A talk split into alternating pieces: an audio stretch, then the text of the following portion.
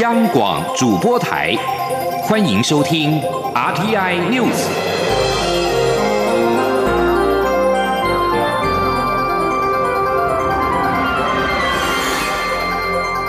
听众朋友您好，欢迎收听这节央广主播台提供给您的 RT News，我是张顺祥。首先把新闻焦点关注到美国总统川普被控滥权和妨害国会的调查，而遭到国会的众议院弹劾之后，经过了联邦参议院近三周的审理，五号一如预期获判无罪，可以继续的担任总统。这预料将有助于他在年底大选争取连任。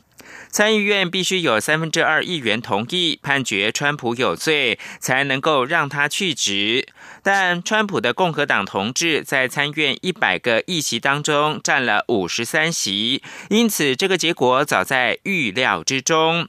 针对指控川普滥权的弹劾条文，五十二位参议员认为应该判川普有罪，而四十八位则是说有罪，没有达到三分之二的门槛。对于指控川普妨碍国会调查的弹劾条文，则是五十三位参议员说无罪，四十七位说他有罪，也也没有能够通过。参院投票结果大致党派壁垒分明，凸显川普获得大多数的共和党同志忠诚的支持，以及民主党人对他厌恶之深。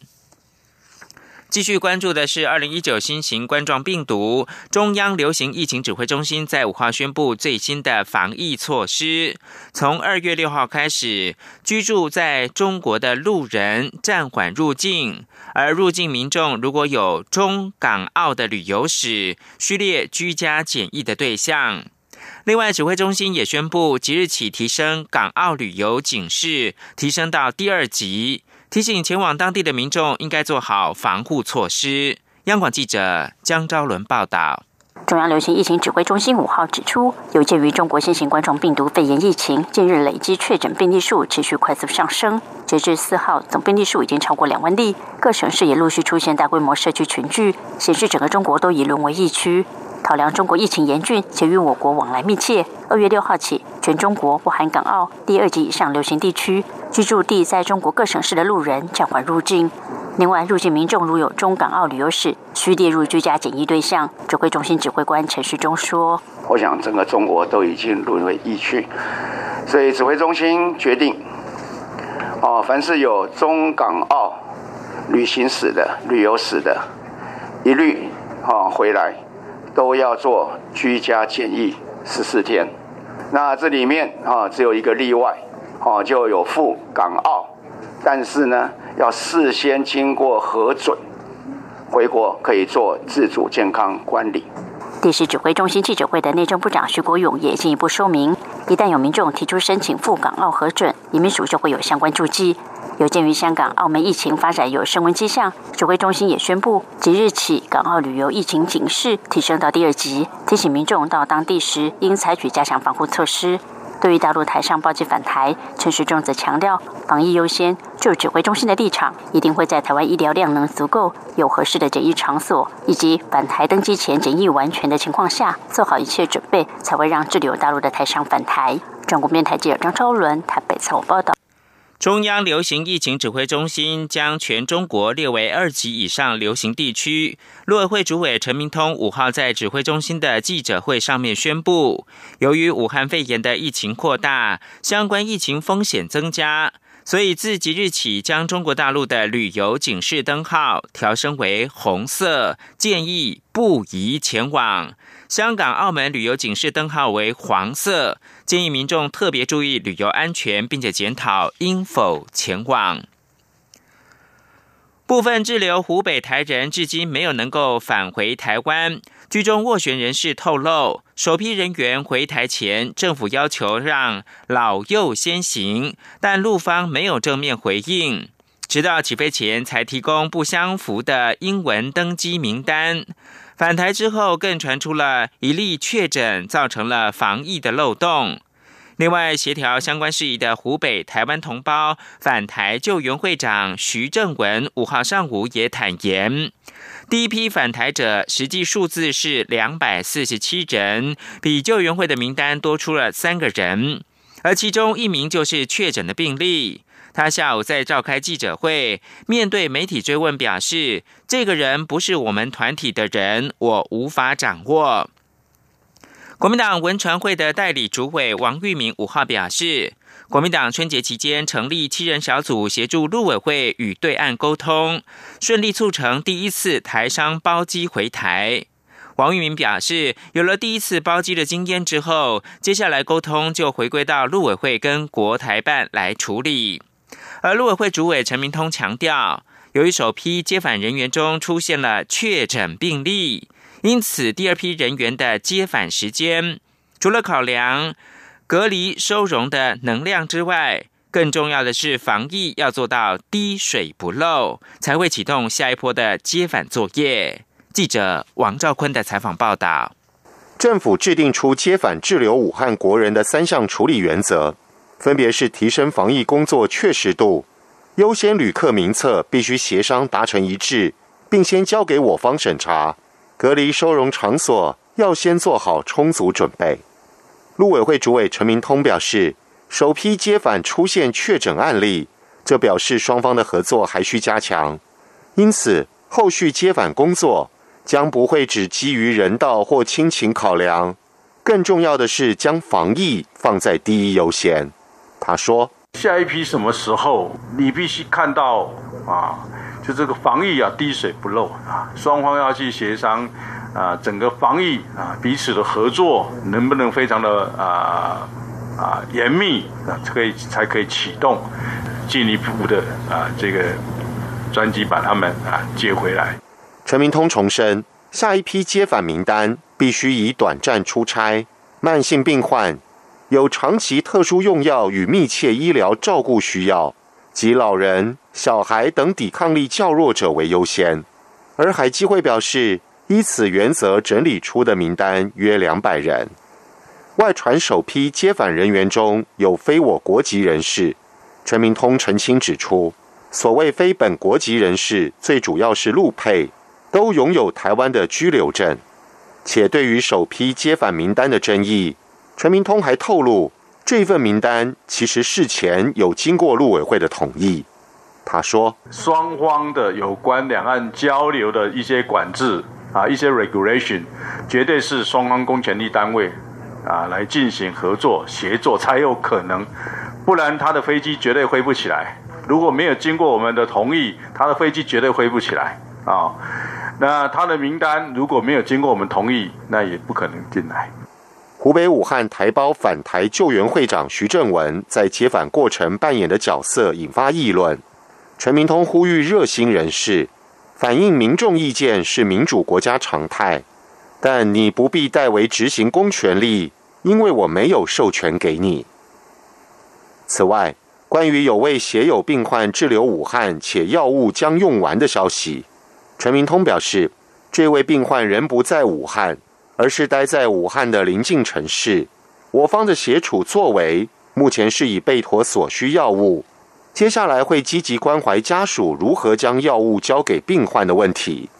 不过，陈明通表示，此事涉及个人隐私，不便再多做说明。中央广播电台记者王兆坤台北采访报道。口罩贩售实名制将在今天六号正式的实施，民众可以拿着健保卡到特约的药局来购买。健保署长李伯章表示，健保署已经进行了压力测试，相信系统应该不会爆量。也再次提醒民众，依照规定，按照身份证的末码单双号来购买，以分散人潮。记者江昭伦报道。为遏止因为武汉肺炎疫情掀起的抢购口罩乱象，六号起正式实施口罩贩售实名制。本国籍民众持健保卡。非本国籍民众持居留证或入出境许可证，就可到健保特约药局购买。卫福部长陈时中五号下午特别到药局实地测试，确保政策上路一切顺利。有药局担心口罩贩售实名制实施后，可能瞬间涌入大量购买民众，健保系统是否能够负荷？健保署长李伯章对此表示没有问题。李伯章说。这样整个系统是已经弄好。那刚刚提到说会不会明天六千两百多家药局同时会爆量哈？这我同仁都有注意到这个这个这个等于说是压力测试都是在做哈。啊，到目前来讲，他们认为是应该是没有问题的哈。啊，操作的过程也认为没有点。李伯章再度提醒民众，六号起依相关规定购买口罩，每人七天内限购两片。身份证字号末码基数在周一、周三与周五购买，偶数为周二、周四周六购买，周日则不受限制。若是帮亲友代购，每人每次限制仅能多持一张健保卡。另外，健保署全球网页上也会显示社区药局与口罩库存，方便民众就近购买。中央广播电台记者张昭伦台北采访报道。口罩实名制上路，台湾民众凭着健保卡或是领有居留证的在台外籍人士，都可以到特约的药局来购买，一个星期限购两片，首日提供一百七十万片供民众来购买。卫副部长陈时中强调，目前台湾感染的个案都是境外移入，不特别建议来台湾的健康旅客戴口罩。但是如果真的是不放心的话，需要自备口罩，不会卖给外国的观光客。口罩实名贩售，今天六号上路。蔡英文总统在五号特地到台湾的制造厂来参访。总统表示，政府在第一时间就果断采取相关的措施，确保口罩稳定的供给。他也感谢经济部跟企业界同心协力，增加口罩的生产量。也感谢所有在线工作人员以及国军职工在台湾遇到挑战时挺身而出，和政府一起努力。央广记者欧阳梦平的报道。武汉肺炎燃烧，民众抢购口罩，造成供不应求。口罩制造厂加紧赶工，国军也派人支援，二十四小时分三班生产。蔡英文总统五号在国防部长严德发、经济部长沈荣金等人陪同下，前往台湾康将口罩制造厂参访。总统府在五号晚间发布参访影片，影片中，台湾康将董事长陈永志肯定政府及时禁止口罩出口，认为如果当初没有禁止，情况会更严重。他并认为，因为政府官员态度积极，第一次觉得上下一条心。后备指挥部中将指挥官江振中说明，国防部采国防志工的方式，由后备指挥部动员后备军人、辅导干部及现役同仁，分三班投入生产，产能增加了百分之四十一。由于二十四小时作业的关系，产量从五号就会开始提升。国防部长严德发也指出，第一时间收到命令是七家，现在到二十三家，不管几家，国防部都会全力支援，人力不是问题。蔡英文总统则表示，政府在第一时间就果断采取统一征购、统一调控、统一售价的措施，确保口罩稳定供给。他也肯定在座每个人都在这次防疫作战中扮演非常关键的角色，也感谢大家在台湾遇到挑战时挺身而出，和政府一起努力。我在这里，我也谢谢我们呃同心协力来增加我们国内的。生产量哦，那呃，真的大家非常辛苦哦，这个呃日以继夜的工作，而且是一天三班的这个呃生产哦，呃，非常的辛苦。那我也要再一次的谢谢我们所有在线上工作还有投入的我们国军的职工，还有我们呃后备的呃同仁。蔡总统也在脸书贴文中表示，政府提供了许多资源，让新的机器及设备可以到位，也会有更多人员投入，提高台湾制造的产量，改善口罩的供给量，请大家放心。中央广播电台记者欧阳梦平在台北采访报道。我是台湾儿童感染症医学会理事长李炳莹医师。目前台湾并没有社区感染风险，所以一般健康民众或在户外活动时都不需要戴口罩。但如果你已经出现咳嗽、喉咙痛、全身酸痛、畏寒等症状，即使没有发烧，都可能是呼吸道感染的初期症状。一旦有上述症状，都需要提高警觉，佩戴口罩，并及早就医。资讯由机关署提供。现在是台湾时间清晨的六点四十四分，又过了四十秒。我是张顺祥，继续提供新闻。副总统当选人赖清德一行人五号前往白宫的国安会，与美国官员会谈大概七十分钟，写下台美断交以来拜会白宫国安会最高层级纪录。赖清德美东时间五号下午的一点十分左右，在访问团顾问肖美琴、驻美代表高硕泰与驻美代表处政治组的组长赵怡翔等人陪同之下，进入到白宫的国安会，与美方的官员会谈大概一个小时十分钟。面对媒体，赖清德脸挂笑容，不发一语。尽管肖美琴多次强调赖清德这一次是以个人身份参加民间团体活动，但带着即将在五月二十号宣誓就任中华民国新任副总统的未来身份，赖清德能够进到白宫的国安会与美方的官员来会谈，仍然是意义非凡。事实上，赖清德四号也会晤了美国参院外委会的主席李契等三位的参议员。李契在会中表示，支持台美探讨签署自由贸易协定的可能。朝野立委对此都表示乐观其成。不过，国民党立委林维洲提醒，不要轻易的承诺有争议的事情。民进党立委钟嘉宾则说。除了乐见美方释出善意，台湾自己也要做好准备。请听记者郑玲的报道。副总统当选人赖清德赴华府访问，四号与共和党籍参议员外交委员会主席李契等三位参议员会面。李契在会中表示，面对武汉肺炎疫情爆发，他支持台湾参与世界卫生组织，也支持台美探讨签署自由贸易协定的可能。国民党立委林维洲表示，只要是对台湾有利的事情，不分党派都表达支持。不过，他要提醒，例如美猪等争议性问题，必须要在国内凝聚共识。不能轻易给予承诺。民进党也一样，国民党也一样哈。其他小党出去，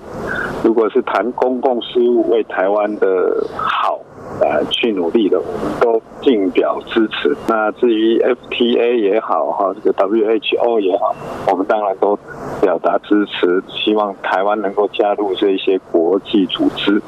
呃，不过有一点要提醒啊，诶，不要随便承诺一些台湾会有争议的事情回来。民进党立委钟嘉宾则说，光是美方用官方正式态度提出邀约，就已经是相当大的进展，乐见这样的发展。但在开心之余，台湾也要想清楚，必须做好哪些准备。不应该只是感到欢喜而已，而是要想到接下来加入 FTA，它就有一个相当的过程。任何国家在接加入国际组织的时候，其实。都会回到国内，要有相当多元意见的讨论，多重利益的调和。至于有多国表态力挺台湾加入世界卫生组织相关会议，今年是否有机会重返世界卫生大会？钟嘉宾认为，过去台湾参加 WHO 相关会议受到很大的阻力，但今年各国都正视到中国在许多国际组织上过度膨胀，以至于国际组织失去应有的角色。尤其因武汉肺炎，台湾在全球防疫体系是不。可或缺的一块，因此今年参与 WHA 的可能性的确已经提升。就看其他会员国除了仗义直言，是否会采取其他行动支持台湾以合理身份参与相关会议。央广记者郑玲采访报道。继续再看到是武汉肺炎的后续冲击，全国各级学校延后开学，为让学习能够在防疫期间不中断，教育部在五号介绍了教育云、爱学网等各种数位平台资源，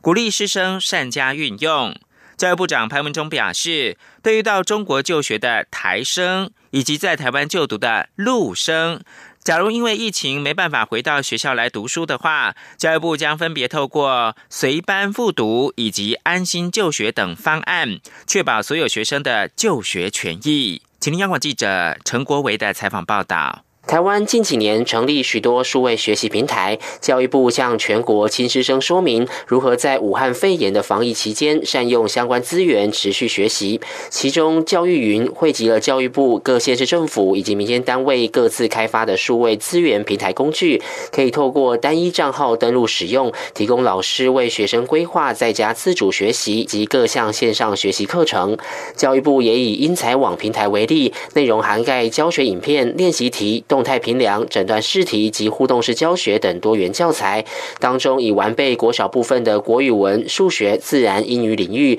以及国中的国文、数学、理化、生物等课程。教育部长潘文忠表示，各级学校的师生都可以透过远距教学、非同步教学以及台湾模课师课程网等方式进行互动教学，包含跟各县市啊，还有我们很多啊，长期在发展数位学习资源的伙伴们，大家一起来讲，不要群聚来进行课程下，我想诸位的学习啊，会是一个非常重要的措施。潘文忠也提到，由于中国疫情升温，有些地方甚至封城，让就读中国学校的台湾学生无法在开学后返校上课。教育部近期将和国内各大学协进会会商，研议让这些学生在各校随班复读，或采取其他可行的权益措施。潘文忠说，由于中央流行疫情指挥中心已经宣布持续暂缓陆生来台，国内有陆生的各大学将会在二月七号前向教育部提出各项安心就学方案。教教育部将会和各校全力以赴维护入生的就学权益。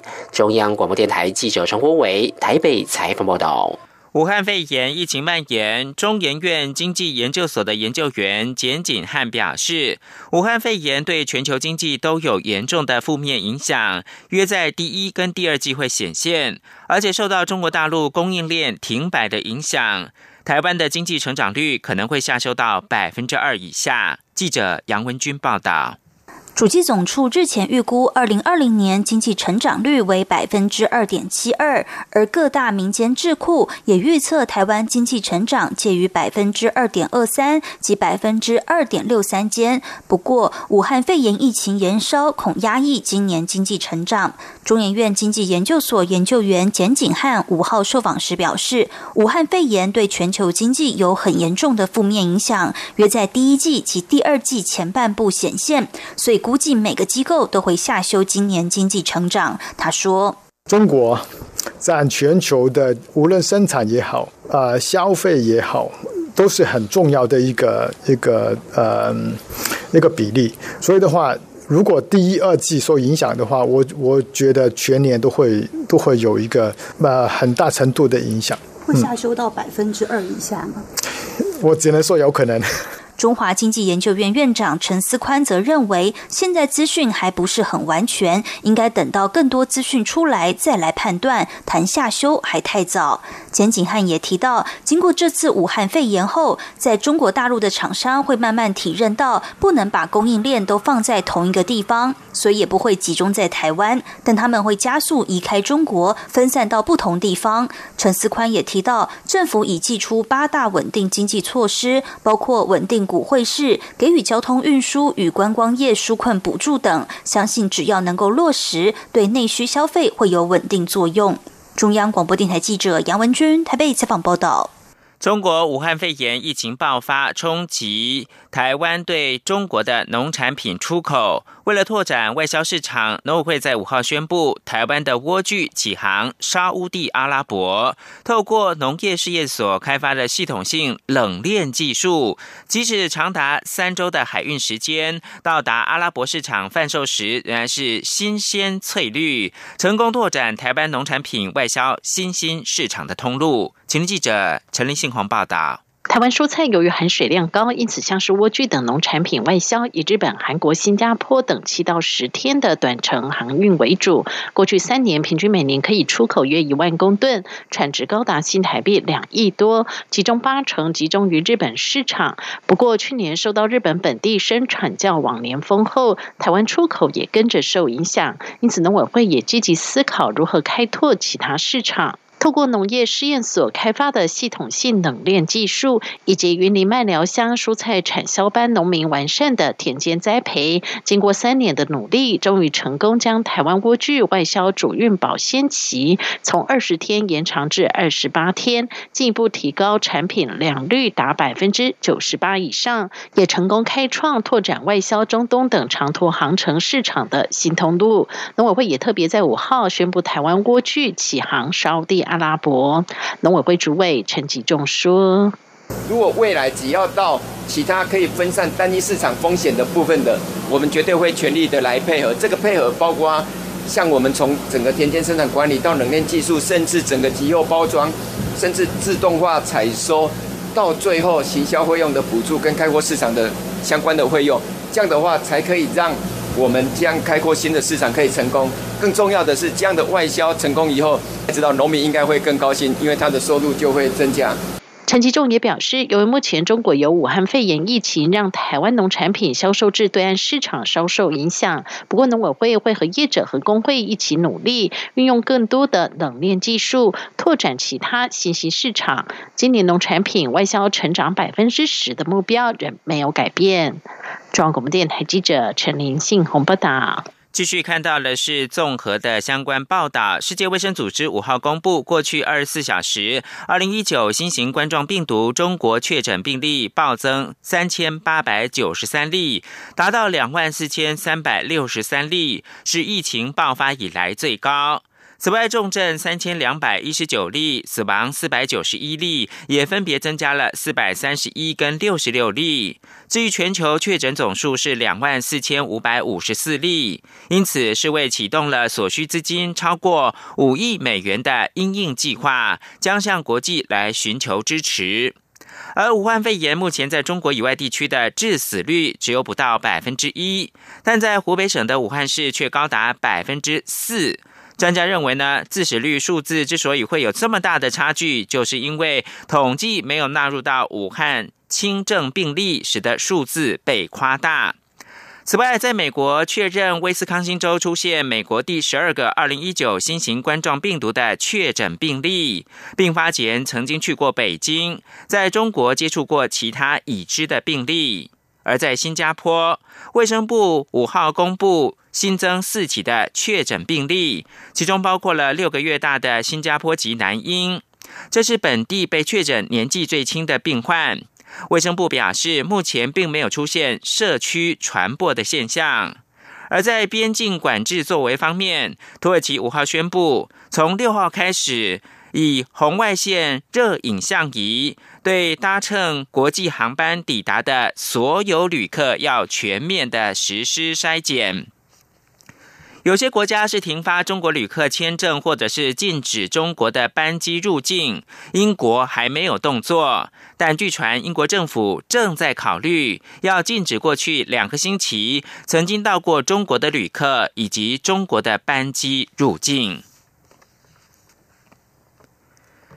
土耳其飞马航空公司一架载有一百七十七位乘客的客机，五号在恶劣的天候当中降落大城伊斯坦堡的机场时，冲出跑道，断成三截，并且起火。根据官员表示，这起事件至少造成一个人死亡，一百五十七人受伤。电视台播出的即时画面显示，有些人是由断裂机身的巨大裂缝爬出，逃到机翼上面，场面非常的惊险。廉价航空飞马航空这家波音七三七客机是由爱琴海的城市伊兹米尔起飞，在强风大雨当中降落伊斯坦堡的哈比萨格克琴国际机场时发生了事故。机上有一百七十一位乘客和六位的机组员，伤者当中除了一两个人，大都情况不错。媒体报道，乘客当中有十二名的孩童。飞机降落时冲出跑道，滑行大概六十公尺，接着坠落大概三十到四十公尺下面的水道旁。MTV 电视台播出的画面显示，机身。破损严重，而且机身是冒出了火焰，但是消防人员迅速的扑灭火势。最后提供给您是世界股市五号延续涨势，欧洲主要股市是收红的。伦敦金融时报白种股价指数中场上涨百分之零点六，收在七千四百八十二点。法兰克福 DAX 三十指数上涨了百分之一点五，收在一万三千四百七十八点。而在美国华尔街股市表现方面，也是劲扬的。道琼工业指数中场上涨了四百八十三点，或百分之一点六八，收在两万九千两百九十点。标准普尔指数上涨三十七点，或百分之一点一三，收在三千三百三十四点。纳斯达克指数上涨了四十点，或百分之零点四三，收在九千五百零八点。以上新闻由张炫祥编辑播报。